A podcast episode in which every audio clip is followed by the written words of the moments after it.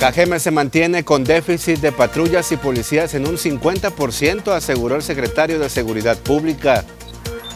Retiran yaquis los bloqueos de la México 15 por sus tradiciones de Semana Santa. Baja el número de agricultores en el Valle del Yaqui tras panorama complicado por alzas en insumos y sequía. Conmemoran el aniversario 108 del primer combate aeronaval en el puerto de Topolobampo. Y en los deportes, Halcones de Obregón caen ante Astros de Jalisco y dividen la serie en la Arena Itson. Esto y mucho más en la segunda edición de las noticias.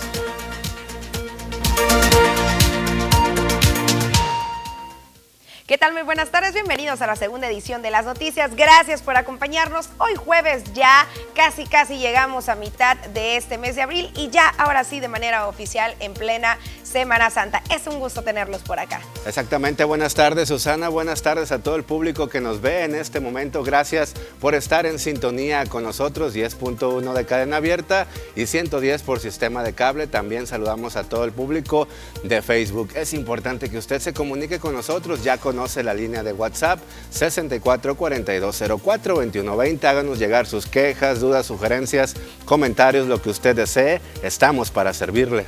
Así es, en unos minutos más comenzamos con la sección de Ponle 10. Así que si tú tienes a alguien, algún familiar, alguna vecina, alguna acción que alguien esté realizando en tu comunidad, nos puedes hacer llegar alguna fotografía, algún video para ponerle esa palomita y esa estrellita a aquella positiva acción para la ciudad. De igual manera, si tienes eh, alguna autoridad o alguien a quien ponerle el dedo, estamos aquí recibiendo ya sus mensajes en busca de brindar una solución. Así es, ponle el dedo y ponle 10 aquí en las noticias de TVP. Iniciamos de lleno con la información. Fíjese que hay un panorama complicado en la Secretaría de Seguridad Pública porque hay un déficit tanto en patrullas como en elementos policíacos, afirmó el secretario de Seguridad Pública. Actualmente la Corporación Policíaca de Cajeme se conforma de 700 agentes, pero necesitan el doble para brindarle una mejor seguridad a la ciudadanía. También se requieren de más patrullas y motocicletas. Según datos del capitán de navío Claudio Cruz Hernández, hay un déficit del 50%, tanto en personal como en unidades automotrices. Estamos trabajando para que se pueda, eh, pueda haber más policías. Eh, ahora sí que cada vez que que la academia en este caso o las contrataciones nos vayan dando. Señaló también que a los policías municipales actuales se les modificó el horario para esta Semana Santa, es decir, si antes trabajaban ocho horas diarias durante estos días, se les extenderá a 12. Son 130 elementos que estarán desplegados especialmente para atenciones de estas fechas. Y hablando de seguridad pública y de que los elementos no van a tener descanso, se ha advertido que en busca no de una cacería de brujas, pero sí de mantener esa prevención que tanto se requiere durante este periodo de Semana Santa para evitar accidentes, se va a mantener activo durante 24 horas el operativo alcoholímetro en diferentes zonas de la ciudad, en algunos puntos estratégicos. Esto lo advirtió Claudio Cruz Hernández. El secretario de Seguridad Pública recordó que en este periodo de Sueto el consumo de alcohol sube en jóvenes y adultos y con ello, claro, también el riesgo de algún registro de accidente. Ante esto, va a quedar activa la estrategia que recalca no busca la recaudación o la aplicación de multas, pero sí un saldo blanco para todos. Operativos alcoholímetros, sí, vamos a implementarlo, lo estamos coordinando con las otras dependencias del ayuntamiento para que nos apoyen, porque no es únicamente de seguridad pública, también tenemos que tener ahí personal médico, para que nos pueda apoyar y este personal de lo que es el cuidado cívico. Pero no, efectivamente sí vamos a tratar de, pues de ubicarlo sobre todo para concientizar a la gente, no es para andar cazando, es para concientizarlos. Es lo que estamos previendo y previniendo que, este, que la gente que, que vaya hacia las presas y quiera ingerir alguna bebida, eh, para empezar, que lo haga con moderación y la otra es que, que quien vaya a manejar una unidad pues sea una persona que no venga con ninguna gota de alcohol. Sí, mire, estamos lanzando la campaña de lo que es eh, por parte de, tránsito municipal referente a que las personas puedan conducir de una manera este, consciente, porque realmente vemos que hay muchos accidentes pues por pasarse los altos, ¿no? Y por algunas otras situaciones que realmente pues ya ven que, que, este, que no hacen caso a los señalamientos. Muy importante esta información que emite el secretario de Seguridad Pública. Hay que tener a un conductor designado en este sentido y tomar las debidas precauciones porque le recuerdo, usted lleva a mucha familia cuando va a estos espacios recreativos y por una la llevan todos. En otro orden de ideas, fíjese que hay una ocupación hotelera del 100%, mantienen los diferentes destinos turísticos que ofrece la entidad durante esta Semana Santa. Destacó Alfonso Durazo Montaño, el gobernador de Sonora, indicó que se cuenta con maravillas naturales y excelentes destinos turísticos que son atractivos para los sonorenses y los foráneos. Recordó además que en busca de que estas vacaciones las visitas se sientan en casa, se colocaron 14 módulos de información para que conozca las actividades que se ofrecen en los distintos destinos. Sonora es excepcional y ofrece una gran variedad de destinos, dijo, entre playas, pueblos mágicos, comunidades indígenas, reservas ecológicas y muchos tesoros más por descubrir detalló que para lograr un saldo blanco en estos días del periodo vacacional se requiere de la colaboración de todas y todos, atendiendo las medidas de seguridad que señalen las corporaciones que integran el operativo Semana Santa 2022. Es un esfuerzo sin precedente. 6.500 elementos tenemos desplegados en el Estado, procedentes de diversas organizaciones, trabajando de manera eh, muy, muy eh, coordinada para eficientar el apoyo a las, los turistas y garantizar que todos disfruten a, nuestro estado. En Cajeme, después de más de dos años de que la ocupación hotelera no repuntara, esta también ha tenido una alza y se encuentra ya en un 90%, destacó María Luz Castillo Valenzuela. La titular de la Oficina de Convenciones y Visitantes en Ciudad Obregón recordó que a causa de la pandemia el turismo médico, turístico y laboral paró rotundamente, dejando una grave afectación. A este momento el panorama ya cambió, dijo, y se espera que en lo que resta de este mes de abril siga la ocupación positiva tras estar ya diversos eventos agendados del rubro cultural, negocios, deportivo y también del turismo regional. Recordó que en Cajeme existen alrededor de 42 hoteles con una disponibilidad de 1.600 habitaciones y que en los últimos días la mayoría de estos ha comenzado a quedarse sin cupo.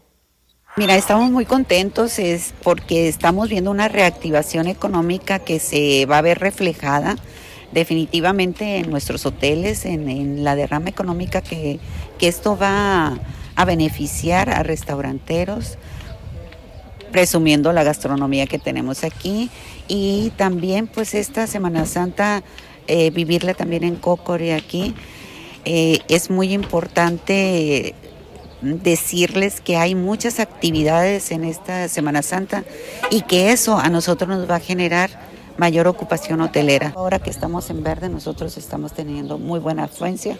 Están llegando personas de otros lugares de, la República Mexicana y también de los estados aledaños, que tenemos Chihuahua, tenemos Sinaloa y de Arizona también tenemos muchas personas de, de Estados Unidos, California, que vienen estas personas a venir a visitar a sus, a sus hermanos, papás, abuelos, a sus ciudades de, de origen.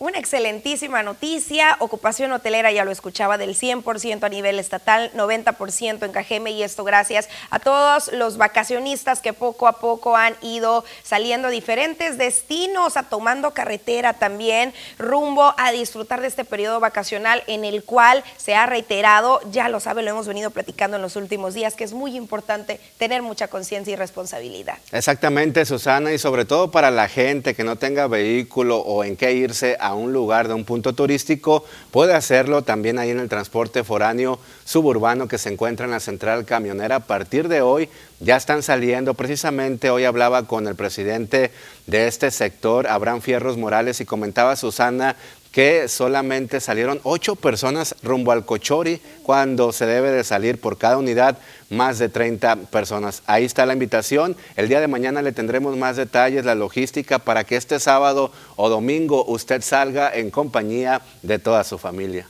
Pasamos una pequeñísima pausa comercial.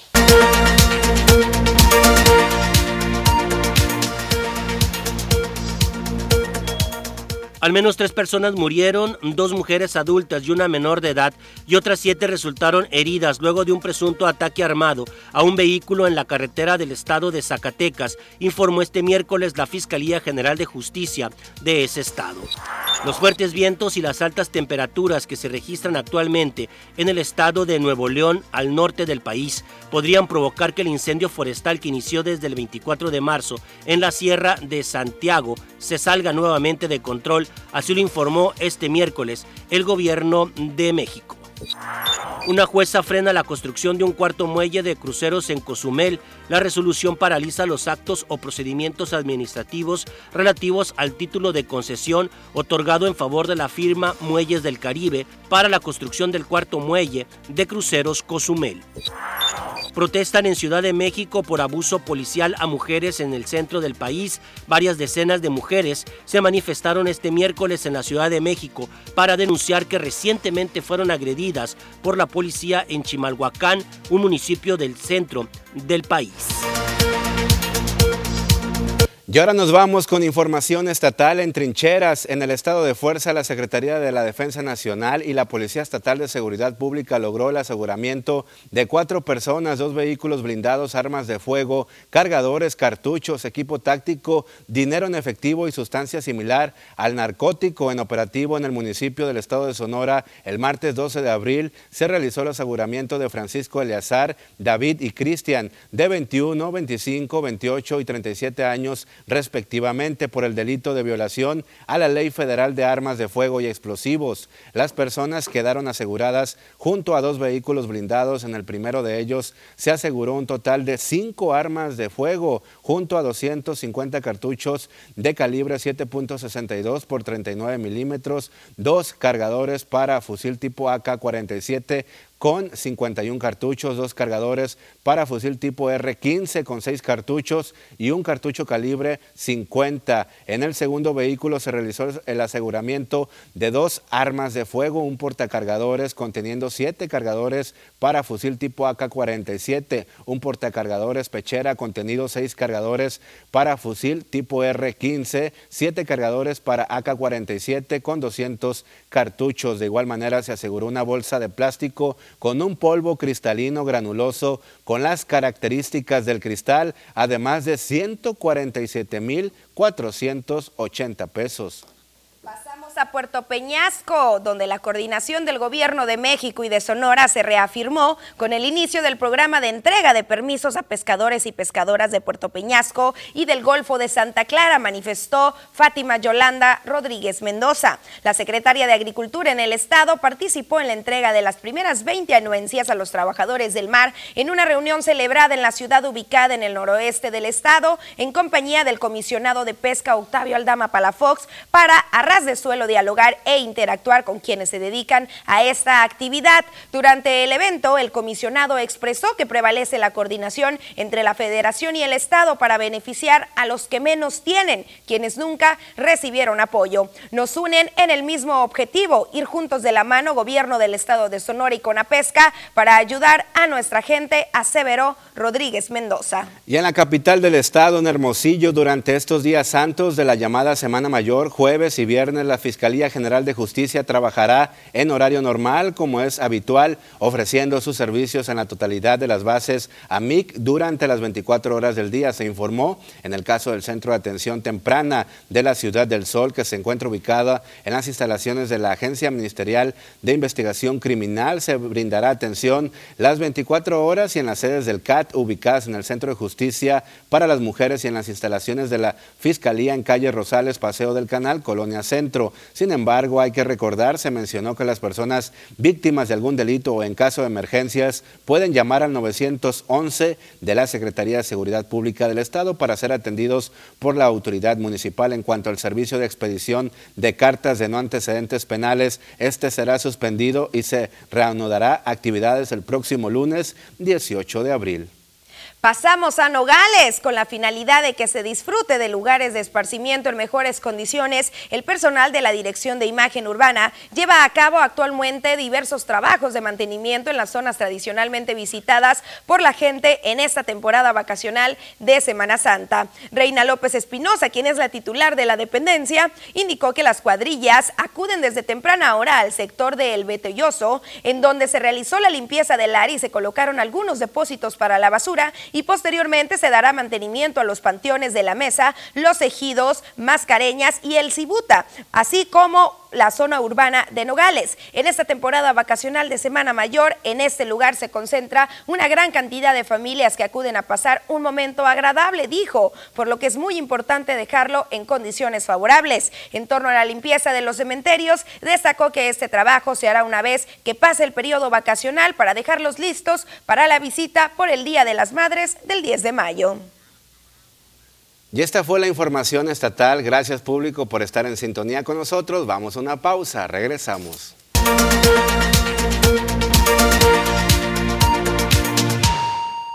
Estamos de regreso y listos con toda la información del pronóstico del tiempo con Diana Zambrano.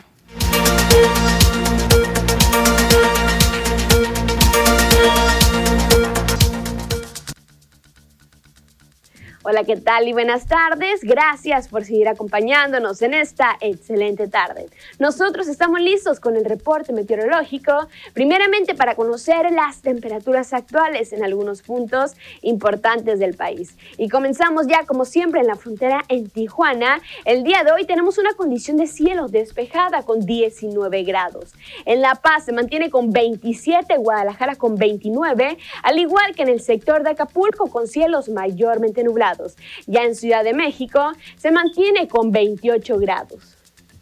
Pasamos a conocer las temperaturas actuales aquí en nuestro estado. En Sonora, ¿y qué tenemos para este fin de semana? Comenzando en el sector de Navojoa, actualmente se mantiene con 36 grados y aquí tenemos máximas muy calurosas que van a variar entre los 35 hasta llegar a los 41 grados en la próxima semana.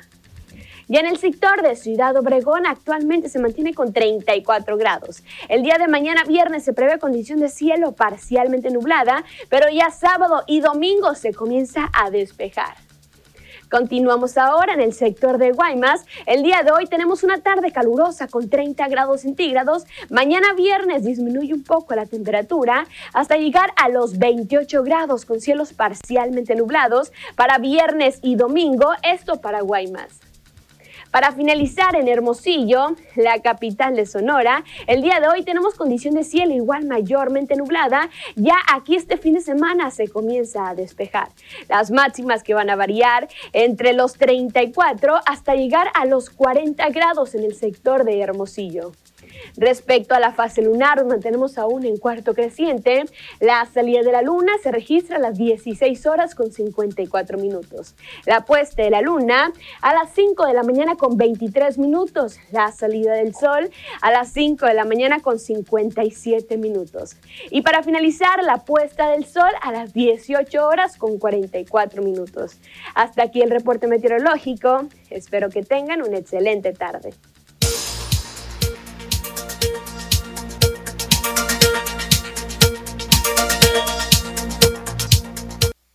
Muy bien, usted sabe que en días pasados el alcalde de Cajeme, Javier Lamarque Cano, comentó que tiene la intención de rescatar el espacio recreativo, atractivo turístico de la isla Ubulay y nos comenta cómo va el proceso jurídico. Ante la noticia de que la Administración Municipal de Cajeme tiene la intención de rescatar el espacio de la isla Bubulay, el alcalde Javier Lamarque Cano dio avances del proceso jurídico que mantiene este atractivo turístico. Comentó que al detonar este punto del municipio será de suma importancia para la economía tanto de Cajeme como de Benito Juárez. Que todavía no es un proyecto, solamente es una intención. Eh, todavía no, nos hemos sentado a reforma a este proyecto, ver los requerimientos o la situación jurídica, eh, ver la inversión que implica. Entonces, mm, todavía no es más que una intención, pero sí eh, queremos ver la manera de reincorporar la isla Huilay al patrimonio eh, turístico de nuestro municipio. Lo que sabe en este momento la situación jurídica, ¿cómo se encuentra? Bueno, lo que sé es que esa isla fue expropiada por el gobierno del Estado, que allí hay algunos propietarios privados que se ampararon ante esta expropiación, hay, un, hay litigios en proceso de regularización, este, todo eso es parte de lo que tendría que ver y tendría que eh, regularizarse antes de iniciar un proyecto de otra naturaleza, luego tenemos que hacer las gestiones eh, con el gobierno del Estado y el gobierno federal. Hasta el momento tiene la idea de construir un puente elevado para que ingresen los visitantes sin ningún problema. Va a implicar, por supuesto, eh, un puente, este, pero ya no tendría que ser un puente como el que, un camino como el que había antes, sino que, que era un camino básicamente con poca eh,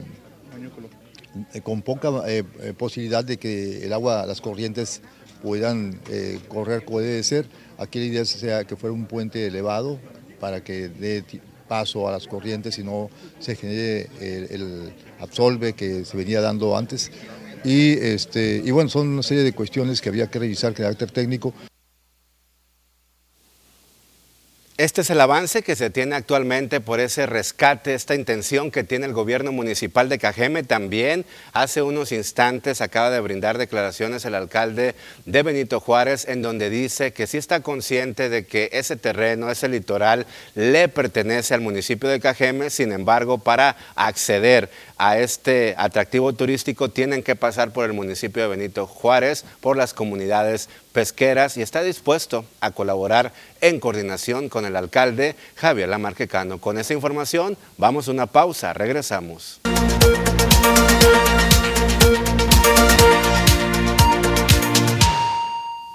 Estamos de regreso y llegó el momento que todos ustedes nos piden muy constantemente el ponerle dedo a esa autoridad para o en busca de que sea solucionada esa problemática que le está quejando y interfiriendo en su calidad de vida. Y por acá ya tenemos bastantes mensajes, por acá se comunica Ernesto Valdés con nosotros y nos dice, reporto la calle Cuauhtémoc desde la calle Orozco hasta la Clayton en la colonia Plan Oriente que está en pésimo estado. También le están poniendo el dedo a las patrullas del Tobarito. Dicen, hola, buenas tardes, para comunicarles que una patrulla del Tobarito se la lleva dando vueltas entre las calles 400, 500, 600 y 700, aprovechándose de su puesto como funcionarios del orden y se la llevan quitándole el dinero a los automovilistas. Y aquí el llamado urgente al secretario de Seguridad Pública.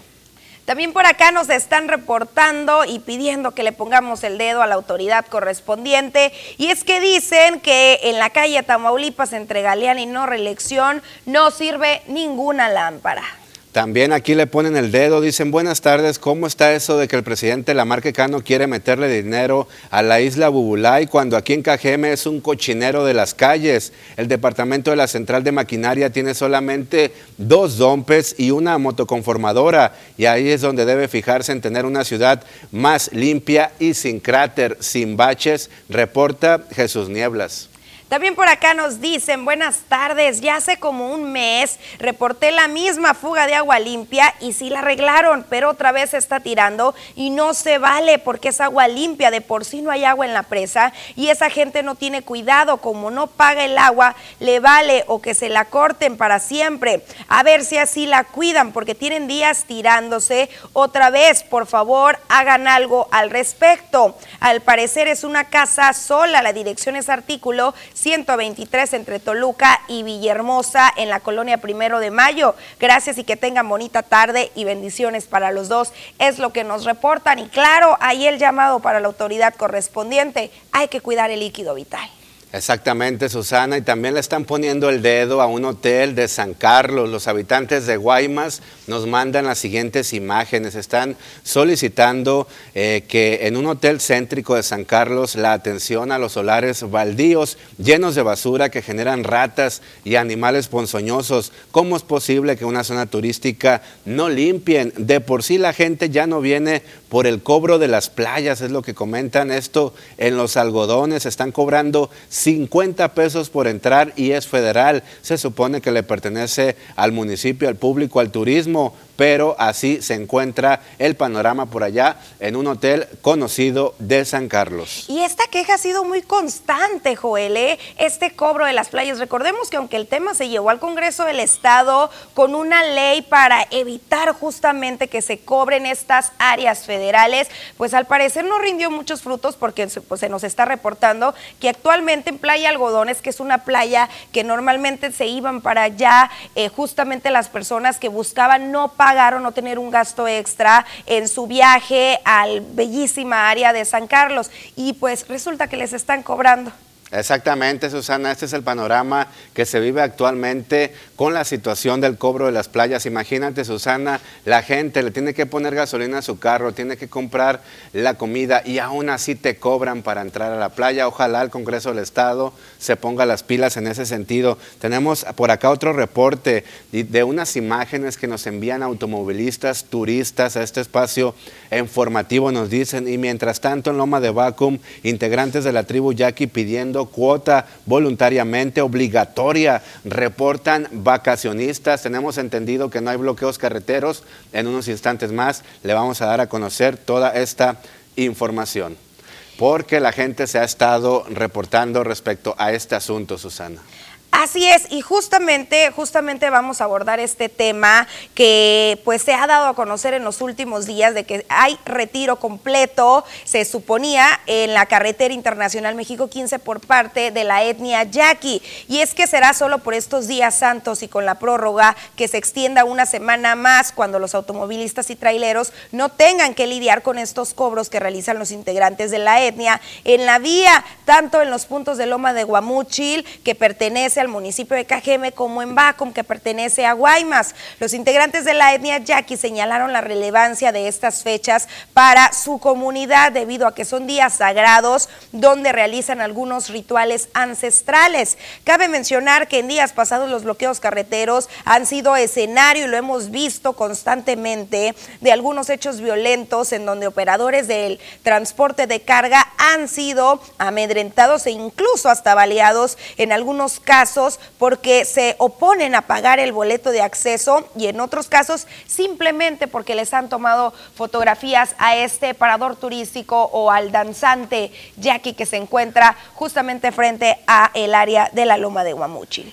Y hablando, Susana, precisamente de este tema que comentabas al final, de que no tomen fotografías ni videos, pues ahora vienen más fuertes los integrantes de la etnia yaqui. Si usted público tiene pensado visitar estos rituales ancestrales y presenciarlos sobre todo, podría haber consecuencias si toma fotografías y videos.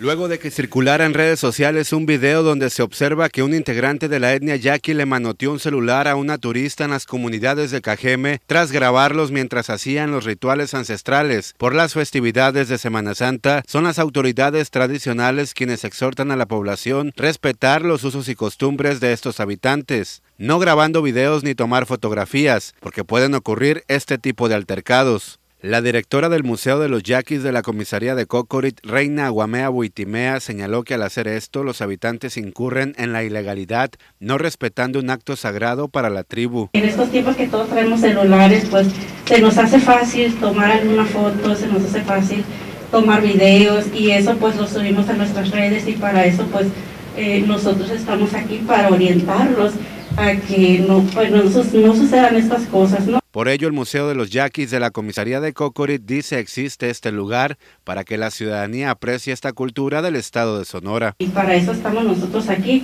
para orientarlos y que no suceda lo que pasó hace días, que hubo un video que tuvieron de, de unos fariseos que tomaron video. Y para eso estamos nosotros aquí, orientarlos a que no suceda. Y en esta sala temporal, pues para eso, aunque es una exposición, nosotros queremos que se respete así, así como se, se hace originalmente y no se difundan fotos de esa sala. Bueno, ahí está este llamado, sobre todo de conciencia, más que nada. Ayer justamente Yael Estrella, quien es integrante de la etnia mayo, nos explicaba un poquito del por qué. A veces consideramos nosotros como, pues, qué sangrones quizás que no nos permitan tomar una fotografía, cuando en el Júpare o en otros pueblos sí se toman. Ya nos explicaban lo sagrado que es para ellos el poder cumplir una manda y ser perdonados por aquello que, eh, que solicitaron, salud, eh, eh, trabajo eh, o cualquier situación que hayan estado viviendo, realizan una manda, cumplen con ella y al momento de retratarse, pues se comentan que temen a no ser liberados por ella. Exactamente, Susana. Tengo entendido que aquí de las tribus del estado de Sonora es la Yaqui quien tiene más prohibiciones en este sentido que no permite tomar fotografías ni videos, pero es importante que el público aprecie, qué mejor que te quede pues esa visibilidad, ¿verdad? De cuando vayas y visites a esas comunidades yaquis,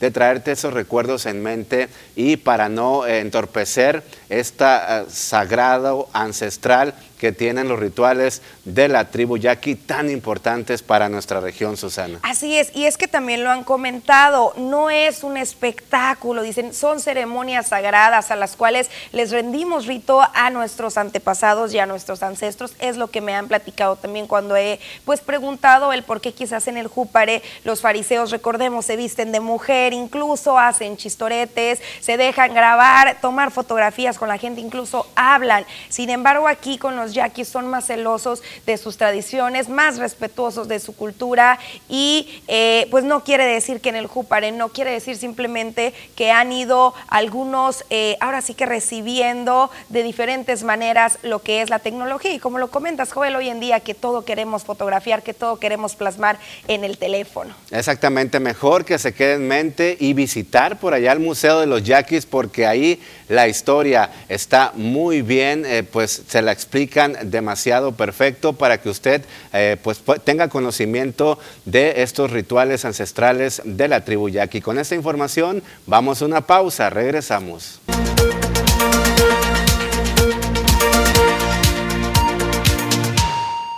Seguimos en la segunda edición de las noticias y es momento de abordar este tema que no es nuevo, nos los han venido indicando diferentes sectores de este golpe tan drástico que están sufriendo muchísimos organismos y colectivos tras el alza en muchos insumos a raíz de los incrementos en la canasta básica, pero también en temas que tienen que ver con el comercio internacional y los precios que se fijan desde allá. En resumen, el número de agricultores agricultores en el Valle del Yaqui a raíz de este tema del alza y también con el tema de la falta de agua y la sequía han ido a la baja.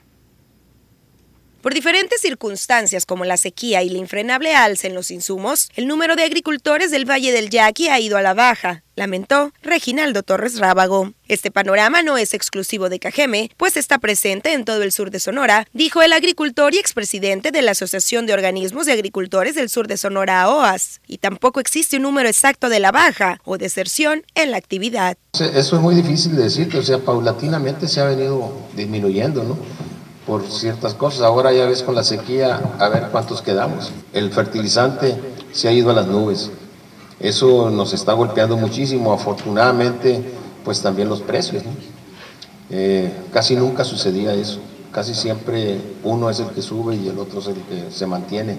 En este caso, pues por situaciones externas como la guerra, como la pandemia, como ciertas situaciones, sí hemos tenido un poquito de alza en cuanto al precio pero también los insumos se han ido altísimos, ¿no? Y eso es lo que más nos preocupa a nosotros. En el momento en que esto vuelva a la normalidad, pues los precios difícilmente van a, van a volver a, a, como estaban anteriormente. En el sur de Sonora existen al menos 22 mil productores registrados ante el distrito de riego del río Yaqui o de Cajeme, dijo, y 11 mil más en el de Navojoa. Muy bien, hablando precisamente de este sector agricultor, fíjese que la exportación de tomate va por buen camino y sobre todo sus cosechas. Sin ningún problema con la exportación, se ha mantenido el sistema Producto Tomate del estado de Sonora durante este periodo de pandemia y Semana Santa. Manuel Casares Castro recordó que al momento hay una superficie establecida de 1.800 hectáreas con esta fruta y se encuentran ya en cosechas. Estamos teniendo producto muy bueno, de producto que de alta calidad, no, tuvimos, no tenemos problema ahorita de plagas, enfermedades el, producto eh, está exportable, no tenemos ningún problema. Hay más movimiento en la frontera, hay más demanda de parte de, los, de, las cadenas de Estados Unidos. Se espera que de este ciclo se obtengan al menos 3.200 toneladas de tomates saladez y especialidades, dijo, aunque apenas se rebasa el 20% de las cosechas. Se ven los rendimientos eh, normales, se ven los rendimientos buenos, no tenemos el dato exactamente, pero la calidad del producto, como lo vendemos por caja de 25 libras, ¿sí? todas se, eh, se va en eso, después vamos a tener ya prácticamente los rendimientos. Recordó que actualmente el tomate mantiene un precio positivo ya que el producto de la Florida tuvo complicaciones y que año con año en Sonora se generan más de 1.800.000 jornales con la actividad en agricultura protegida. Bueno, enhorabuena para este sector, el sistema Producto Tomate, que sí está resultando con algunos beneficios en esta temporada de cosecha, ya lo escuchaba, con precios muy positivos en el tema de la exportación.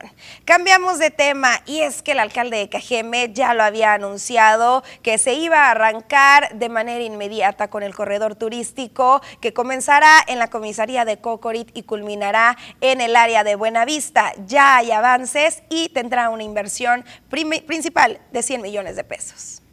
Creará el gobierno municipal de Cajeme un corredor turístico que abarca desde la comisaría de Cocorit hasta el poblado de Buenavista. Los trabajos ya comenzaron con una inversión de aproximadamente 100 millones de pesos, afirmó el alcalde Javier Lamarquecano. Vamos a ampliar la calzada Antonio Valdés eh, hasta Esperanza, el puente que une a Esperanza con Cocorit y atraviesa el canal bajo, lo vamos a ampliar a cuatro carriles. Vamos a continuar por toda la calle Niños Héroes, también ampliándola.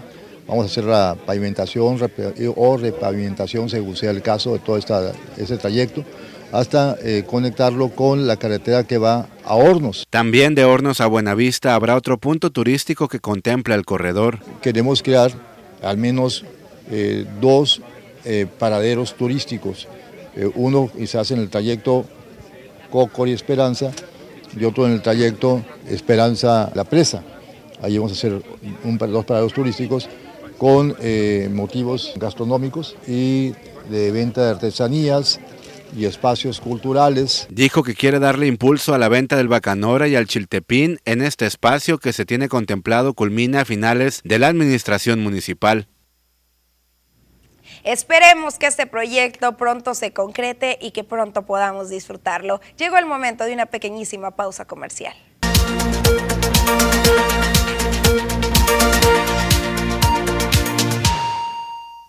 Llegó otro de mis momentos favoritos dentro de este espacio de noticias, el poner 10 a eso que se está haciendo bien dentro de nuestra comunidad. Y por acá nos envían unas fotografías y nos dicen un 10 para el parque infantil que ya abrió sus puertas y nos envían algunas fotografías ya disfrutando específicamente el área de los chapoteaderos que recordemos recién se abrió y que va a estar así de miércoles a domingo desde las 11 de la mañana hasta las 8 de la noche. Es Álvaro Anaya Valenzuela, quien le mandamos un gran saludo, quien nos envía estas fotografías, ya disfrutando de esta área del Parque Infantil Ostimuri. Y también nos dicen para el lado de la presa, dicen el nacimiento del río Yaqui, nos están enviando algunas fotografías muy bonitas que de verdad nos da mucha envidia de la buena estar por aquellos lugares, espacios recreativos. Tenemos algunas imágenes que nos hace llegar, por ejemplo, ahí las está viendo en pantalla. Nos recomienda la población que para quitar el estrés y con todo gusto este fin de semana vámonos para allá a estos paseos de la presa El Oviachic. Qué belleza y la gastronomía por ahí en el kilómetro 14, por allá los callitos, ahorita que ya es hora de, del hambre. Eh, no sé si es exactamente ese lugar por ahí en el kilómetro 14, pero es muy similar y es una belleza. Y es que recordemos, y, y sobre todo también hay que hacer este mensaje que podemos acudir a esta área con todas las precauciones, que recordemos, Joel, que durante el operativo de Semana Santa 2022, durante el arranque, eh, Francisco Mendoza Calderón indicó que ya fueron revisados estos paseos, más de 20 si mal no recuerdo, eh, que fueron ya revisados si había algunas áreas de riesgo, incluso hace la recomendación de que se coloque a alguien que sepa nadar, algunos salvavidas para accionar de manera inmediata en caso de requerirse. Y pues vean esta belleza y lo tenemos aquí a la mano. Lo tenemos a la mano, Susana, es un gran espectáculo, puedes ir en compañía de toda tu familia o con tus amigos para hacer una excursión, porque hay algunos viajes, Susana, que realizan algunos pobladores de allá, de Hornos, a la presa de Loviachic, que realizan estos eh, viajes especiales para conocer un poco más de nuestra cultura, de nuestras bellezas naturales que se encuentran a pocos kilómetros de la ciudad.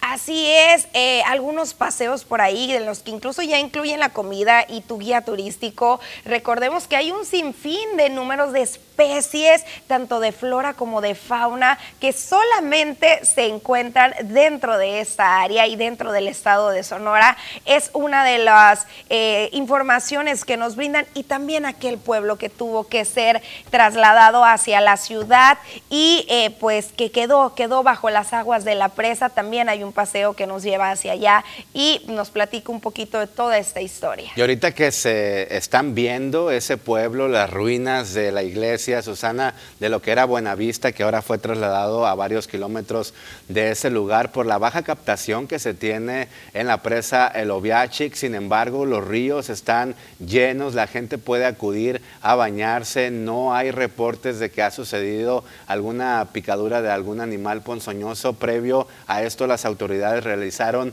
limpieza, obviamente, pues no van a abrir un acceso si no están las condiciones necesarias para salvaguardar la integridad de los visitantes visitantes en esta Semana Santa y de verdad todo pinta, Susana, para que les vaya muy bien a los comerciantes de comida y a todos los pobladores de ese lugar. Así es, y rápidamente vamos a ver estas fotografías que también nos están enviando y que ya hemos visto a través de las redes sociales del kilómetro 9, que justamente es la vía que nos lleva hacia los diferentes paseos ubicados en la presa Álvaro Obregón. Una nueva atracción de Ciudad Obregón, hay que tomarnos la tradicional selfie y difundirla a través de las diferentes redes sociales para posicionar así quién no ha pasado por el kilómetro 9 y se ha, comprado y degustado las riquísimas empanaditas que ahí se comercializan. Me encantan las empanadas Susanas de piloncillo, también de calabaza, están deliciosas. Los coricos tradicionales, Susana, son una delicia. Y, y ve nomás qué bonito, emblemático a la bandera de México. Vemos los colores verde, blanco y rojo. Y de verdad, sí se sacaron un 10 las autoridades del Ayuntamiento de Cajeme. También hay otro video, le pedimos a producción que lo ponga sobre la situación que se vive por allá en la playa San José, que está a pocos kilómetros de aquí del municipio de Cajeme y que la gente ya está disfrutando. Miren nomás al padre de familia que vemos disfrutar de este bello paisaje paradisiaco con su hija. Qué chulada, con ganas de estar allá acampando, Susana. Así es, Elsa es quien nos envía este video que dice ya está en modo eh, vacaciones y dentro digo, yo sé que es este espacio para ponerlo positivo, pero tenemos que también llamar a las autoridades de los diferentes municipios. Aquí pertenece las playas San José Abacum, en el caso de la Esperancita en Bahía de Lobos a San Ignacio Río Muerto y los caminos no, no fueron raspados, no recibieron esa rehabilitación y repetimos, es muy importante que las, los ayuntamientos, las autoridades, los ejidos a quien pertenezca la playa, que es donde están cobrando, que arreglen para evitar así ese riesgo de algún incidente o algún accidente. Qué mal, Susana, que no hayan raspado, que no previeron esta situación, porque saben que la ciudadanía ya quería salir por la situación de la pandemia.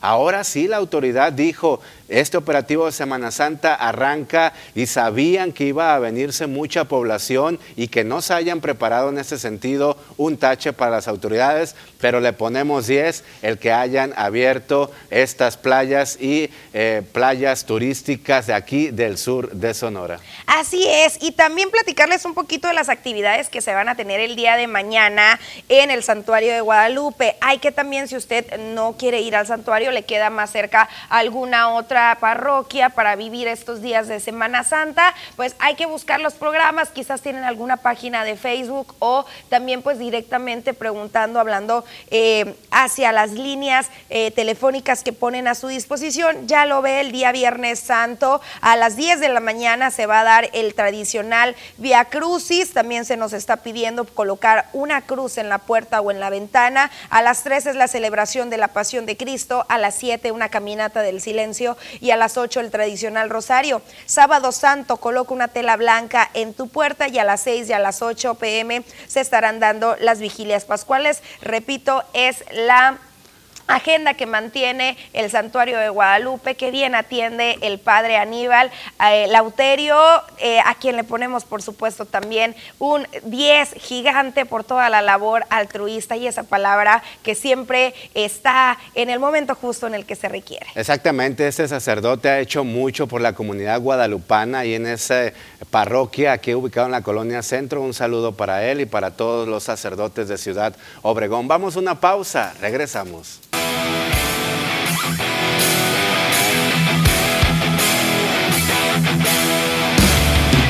Llegó el momento esperado para los amantes de los deportes. Alfonso Insunza está listo para traernos todos los detalles de lo que está ocurriendo en este tema. Así es, Susana. Muy buenas tardes, Poncho. ¿Qué nos tienes?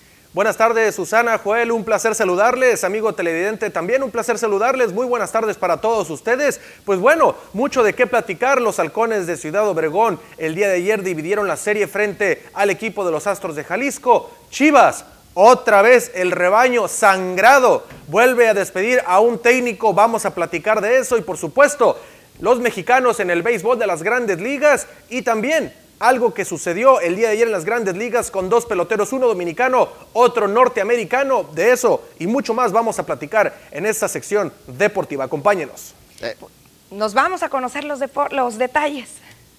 Efectivamente, vamos a arrancar con la información y bueno, vamos entonces con Oliver Pérez en el béisbol de la Gran Carpa. Y es que el mexicano el día de ayer consiguió su primera victoria con el conjunto de los Diamondbacks de Arizona, con cinco bateadores a los que enfrentó, suficiente para agenciarse su primera victoria contra el equipo de los Astros de Houston, frente a un equipo bastante difícil del oeste de la Liga Americana el nativo de Culiacán, Sinaloa, en esta campaña en la que está cumpliendo 20 temporadas, el único mexicano en lograrlo. Ahí está entonces el nativo de Culiacán, Sinaloa, haciendo su primera victoria, construyéndola de la mano de su defensiva, de su ofensiva y por supuesto ahí con su gran brazo de lanzar el zurdo, el nativo de Culichi. Ahí está entonces por otra parte Clayton Kershaw el día de ayer frente al equipo de los mellizos de Minnesota en el Target Field en Minneapolis, Minnesota. Siete entradas de labor, 13 chocolates, siete entradas perfectas, pero Dave Roberts, ¿qué le pasa?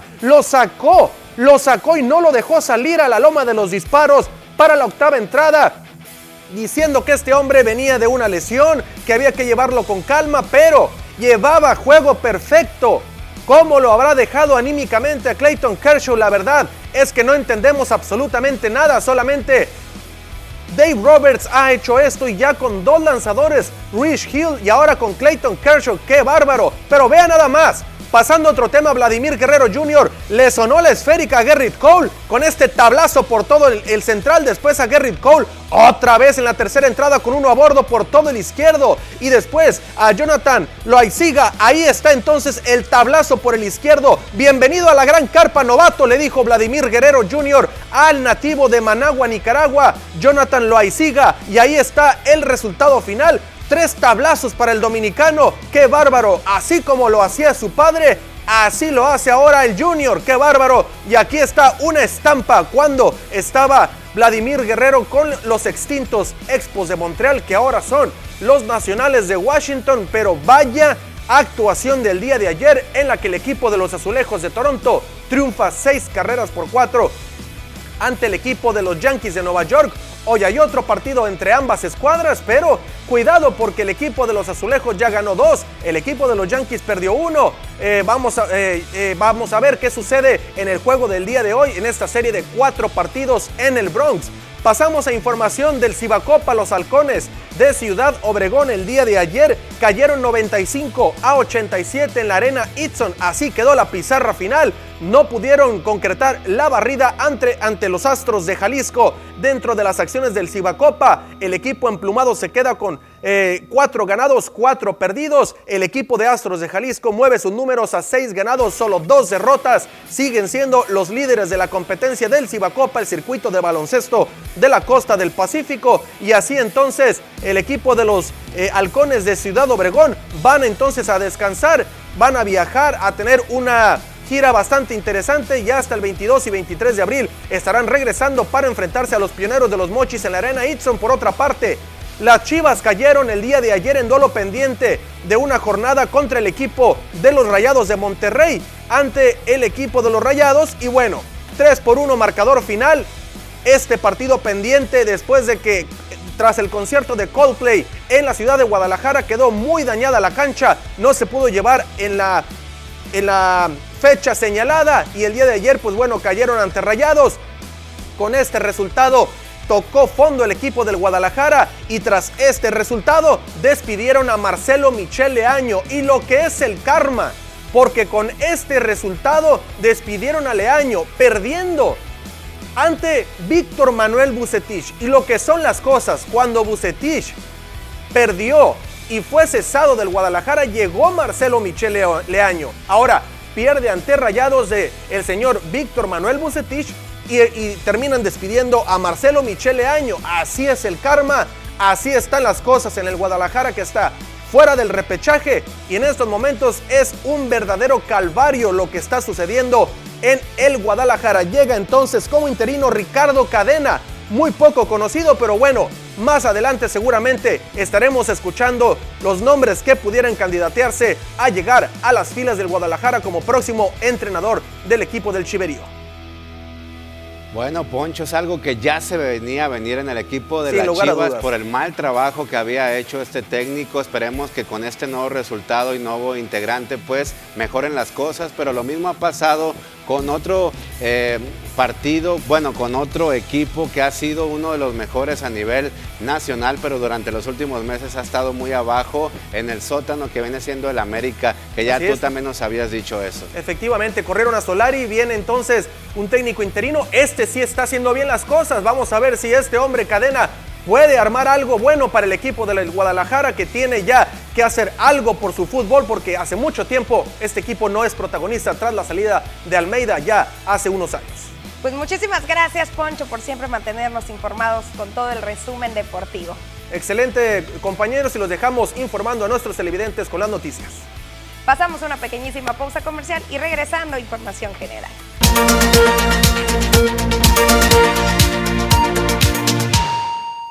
Continuamos con información que tiene que ver con este periodo de Semana Santa que ya estamos viviendo y es que desde hoy, desde muy temprana hora y con el fin de evitar cualquier tipo de incidente durante este periodo, la Secretaría de Seguridad Pública Municipal se mantuvo dentro de su operativo especial de proximidad, donde participan más de 100 elementos de la corporación con servicios de atención, orientación y vigilancia. Claudio Cruz Hernández, quien es el jefe de la Policía Preventiva y Tránsito Municipal, explicó que los agentes llevan a cabo una labor enfocada en una comunicación directa con las y los ciudadanos, emitiendo recomendaciones para evitar cualquier posible situación de emergencia. Recordó que en este operativo participan 130 oficiales de la Policía Preventiva y Tránsito en un trabajo en equipo con los tres órdenes de gobierno. En la información ilustrada en los volantes se exhorta a los automovilistas y motociclistas a disfrutar de una Semana Santa en familia, a no rebasar los límites de velocidad, tampoco a rebasar por los costados y por supuesto a no conducir bajo los efectos del alcohol o alguna droga. También añadió que se utilizan en campo 19 unidades motorizadas, 75 patrullas, una patrulla turística y dos grúas de la policía municipal. Y durante las últimas horas en el municipio de Cajeme se han presentado varios hechos violentos y actos delictivos, así como aseguramientos. El más reciente hecho fue esta mañana de jueves, donde un cuerpo fue encontrado violentado y envuelto en hule negro, localizado en un camino de terracería cerca del campo 5. Personas que pasaban por el lugar se percataron del bulto sospechoso y al acercarse observaron que se trataba de un hombre sin vida. Fue cerca de las 6 horas de hoy en la calle 500 entre Meridiano y Canal Bajo. No se supo de su identidad, solo que era de complexión robusta, cabello negro y tez clara.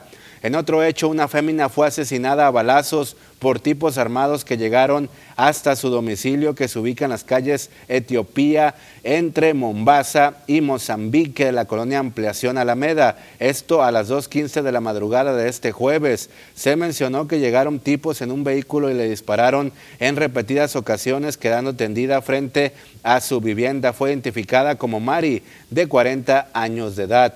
También esa misma noche un vecino del ejido Tepeyac, Campo 2, cayó a las aguas del Canal Bajo, ya que caminaba por la orilla bajo los efectos del alcohol.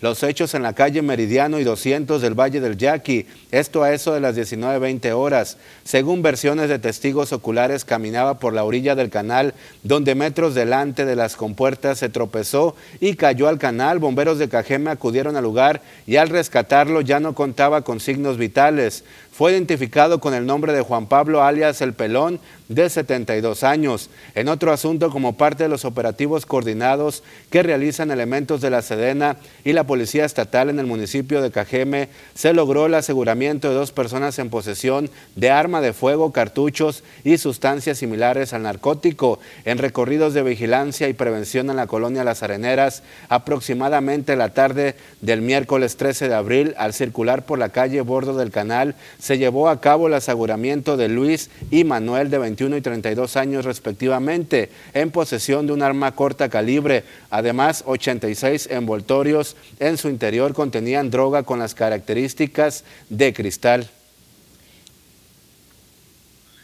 Y bueno, en temas que tienen que ver con seguridad, de enero a marzo del presente año, la Unidad Cibernética de la Secretaría de Seguridad Pública de Sonora ha recibido más de 150 reportes ciudadanos relacionados con fraudes a través de aplicaciones de préstamos, ante lo cual se exhortó a la ciudadanía a prevenir ser víctimas de este delito. Se precisó que dentro de los delitos cibernéticos, los fraudes derivados de las aplicaciones de préstamos han ido en aumento en los últimos meses generando múltiples reportes ante esta unidad sobre estafas. La unidad advirtió sobre los modos de operación de estas aplicaciones financieras, entre las que destacan las generadas a través de las redes sociales mediante publicidad engañosa, ofertando el servicio de préstamos, para lo cual envían una liga para acceder desde el celular para descargar la aplicación en la tienda de descargas del teléfono. Al instalar esta aplicación, te van a solicitar el permiso para acceder a tu información del móvil, como contactos, galería y tu ubicación, entre otros datos más. Y posteriormente estos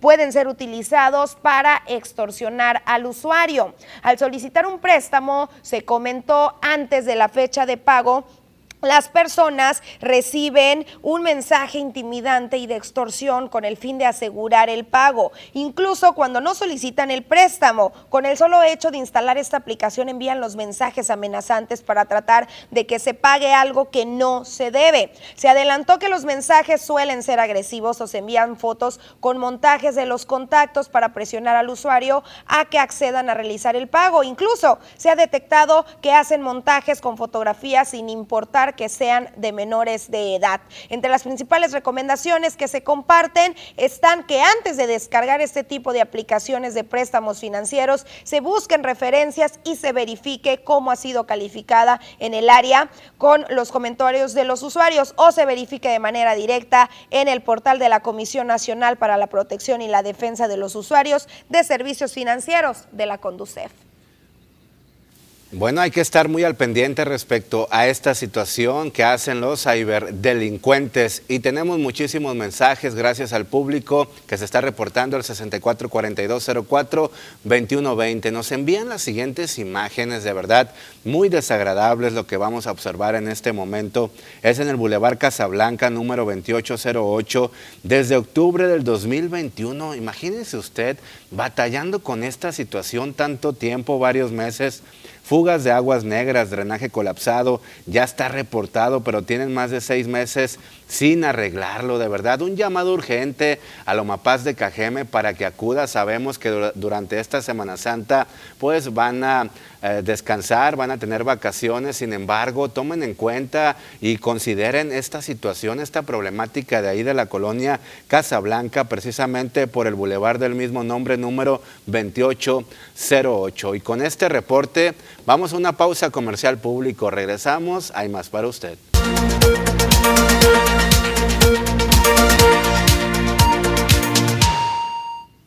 Estamos de regreso y con esta información muy positiva, bastante actividad hubo hoy en el puerto de Topolobampo, donde se conmemoró el 108 aniversario del primer combate aeronaval. Se llevó a cabo en el puerto de Topolobampo la representación del primer combate aeronaval al cumplirse 108 años de sucedido en el marco de la Revolución Mexicana. El 14 de abril de 1914, el general Álvaro Obregón jefe del cuerpo del Ejército Constitucionalista del Noroeste, que se encontraba con sus tropas en Topolobampo, subió a bordo del cañonero Tampico, dirigido por el capitán Hilario Rodríguez Malpica. Arrinconado en el puerto sin ninguna posibilidad de maniobra de huida, el Tampico estaba en una situación de derrota cuando el biplano Sonora, piloteado por el capitán Gustavo Salinas, asistido por el mecánico Teodoro Madariaga, comenzaron a atacar el buque guerrero. En la actualidad, se recuerda este pasaje de la historia y correspondió al presidente de la Comisión de Historia y Cultura de los Mochis, Arturo Noriega, dar lectura a una crónica histórica de este suceso. Sobre la cubierta del Tampico eh, fue bombardeado por el Guerrero y el Morelos, pero en eso apareció el biplano Sonora con una pequeña gaviotita a 3.000 pies bombardeando al Morelos y los hizo huir. Eso significa que fue el primer ataque aeronaval en el mundo. Eh, Guaymas reclama que ahí fue su primer combate, pero la realidad es que fue un ataque muy rústico, muy rudimentario, donde tiraron unas bombas el biplano Sonora, que no explotaron, que no hubo respuesta del enemigo, entonces no fue un combate, no fue zafarrancho de combate como se llegó aquí en Topolobampo. Por eso la Secretaría de Defensa Nacional, el libro 8.000 kilómetros en campaña, reconoce como la primera batalla aeronaval en el mundo aquí en Topolobampo. La representación se hizo con la colaboración de un buque de la Secretaría de Marina y dos aeronaves que simularon el ataque. El presidente de la Comiscu destacó la importancia de conocer y compartir la historia, ya que es una manera de enriquecer la cultura de cada región. Claro, a raíz de este ataque ya se debilitó la Fuerza Federal. El biplano Sonora fue trasladado a, Mazatlán y bombardeó el 90% de las bases federales y prácticamente los hizo huir toda la tropa, los que quedaron vivos huyeron en los, en los transportes. Luego la revolución se fue a Tepic, a Orendain en Jalisco, que fue en mayo. Y ya a principios de junio cayó el gobierno espurio de Victoriano Huerta y prácticamente ahí se acabó la segunda etapa de la revolución mexicana.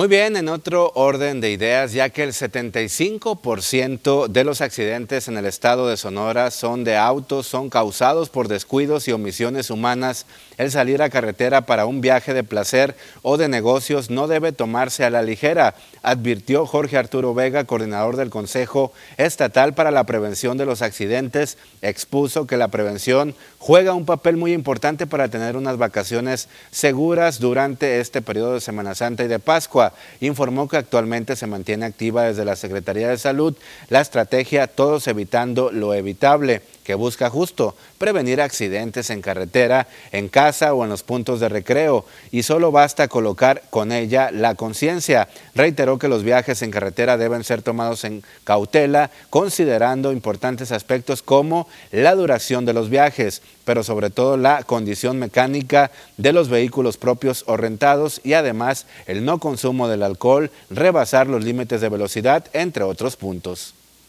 Nos preocupa que regreses con bien a tu casa. Es por ello que la Secretaría de Salud del Estado, a través de la Coordinación Estatal para la Prevención de Accidentes, te comparte las siguientes recomendaciones. Utiliza el cinturón de seguridad. Utiliza el sistema de retención infantil. Evita distractores al conducir. No mezcles el alcohol con el volante. Ten presente estas recomendaciones para hacer de las vacaciones de Semana Santa unas vacaciones seguras. Todos evitando lo evitable.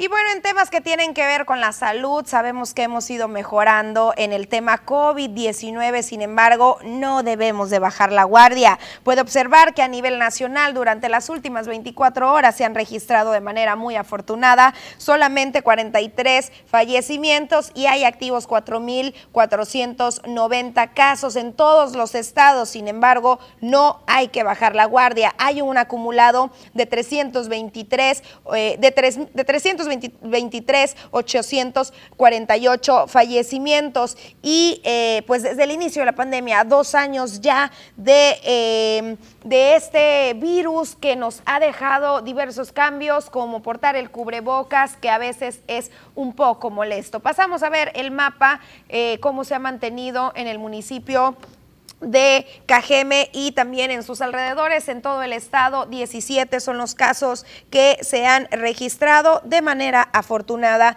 hasta este momento. 10 han sido mujeres eh, afectadas, 7 han sido hombres, 9 de los casos del total son eh, o se han registrado en Nogales, en Hermosillo 4, en Caborca 1, en Cajeme 1, en Guaymas 1 y en San Luis Río Colorado otro caso más. No, no hay que bajar la guardia, vienen los días ahora sí de esa gran afluencia, aunque se nos está indicando ya una ocupación hotelera en estos momentos del 100% a nivel estatal. Sabemos que lo fuerte de la Semana Santa viene apenas el día de mañana, viernes durante la tarde y sábado y domingo ni se diga y hay que mantener todas las medidas de prevención y precaución. Exactamente, Susana, hemos llegado al final de este espacio informativo. También le recordamos a la gente que mañana tenemos la cita en punto de la una y media de la tarde. Hay que cuidarse si usted ya lo sabe. Si sale fuera, también nos puede ver a través de Facebook para que se mantenga muy bien informado.